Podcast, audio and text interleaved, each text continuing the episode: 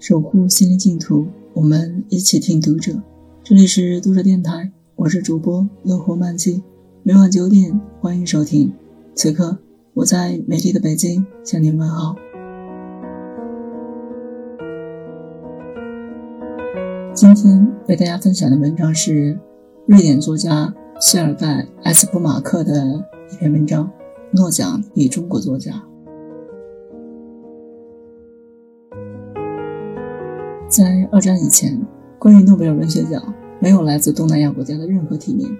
后来，赛珍珠提出了林语堂，还有一个很好的中国学者刘半农也被提名了。他是一个非常聪明的人，但是人们并没有将他看成一个作家。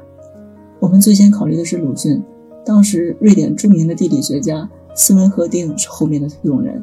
他们找到刘半农去问鲁迅，鲁迅说他不想得奖，他还不够格。鲁迅是一个非常谦逊的人，后来他去世了。再后来，沈从文被提名，诺奖有一个保密五十年的政策。很幸运的是，总有一些秘密被泄露出去。多年前，马悦然告诉上海的一家媒体，沈从文差一点就得了奖。我想，如果他没有在一九八八年去世，他会获奖。在五人短名单上，他是评委最喜欢的一个。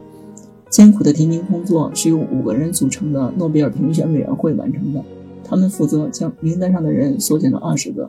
到五月底，这份名单再缩减为五个人的短名单。整个学院的人夏天的工作就是读这五个人的作品。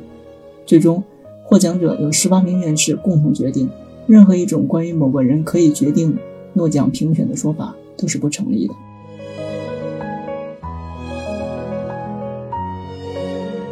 除了电台今天的节目就为大家分享到这里，更多收听敬请关注。